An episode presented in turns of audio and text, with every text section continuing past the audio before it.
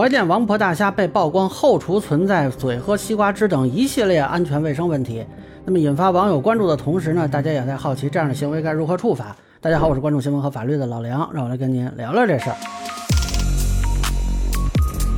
呃，根据报道呢，是网易新闻联合内幕纠察局独家卧底了怀建王婆大虾后厨，发现解冻大虾的虾头泛红变质，虾身有黑斑，剩菜与酸梅汤会回收使用。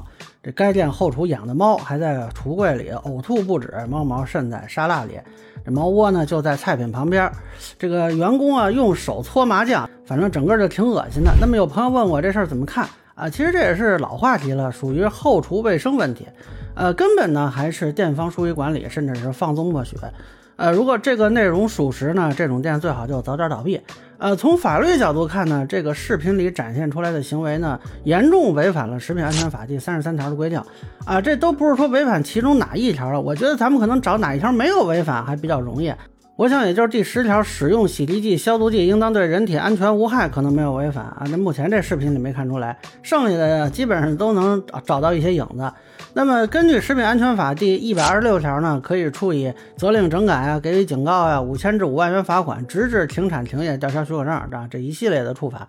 当然具体啊怎么定性，包括怎么处罚，这个是要由属地的市场监督管理局来认定的。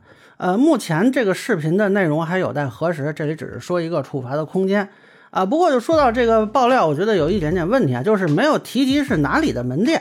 那么现在有媒体啊爆料说这个背后的公司参保人数为零啊，当然这也不是什么好事啊，但这个其实。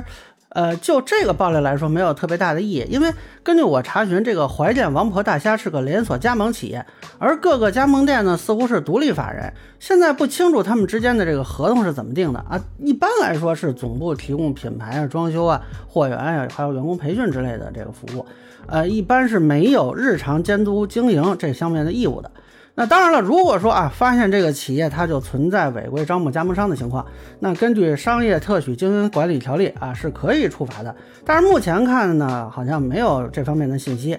那如果只是视频里爆料的，就这个店的这个行为啊，那就存在一个究竟是哪里的市场监督管理局去执法的问题啊？你也不能说全国所有的市场监督管理局去把自己地面所有叫这个。名字的这个店全都给他铲了，这不行吧？那么根据他这个官网呢，叫这个名字的店可是在全国几个省都有的啊。这样如果不知道是哪里的市场监督管理局，就不好介入的话，就后续很难实施处罚。那么类似这种报道呢，我们以前在法制晚报什么的，其实经常做啊。一般是派实习生应聘员工卧底，但是卧底完，呃，是就要向市场监督管理局去举报的，最好当天就带着市场监督管理局的人去执法。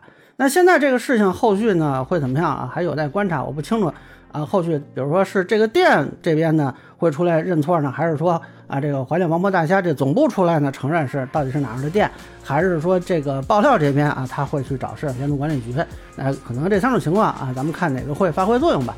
那以上就是我对怀念王婆大虾被曝光后厨问题的一个分享，个人浅浅咱们说了，欢迎不同意见小伙伴在评论区和弹幕里给我留言。如果您觉得我说的还有点意思，您可以关注我的账号老梁不郁闷，我会继续分享更多关于新闻和法律的观点。谢谢大家。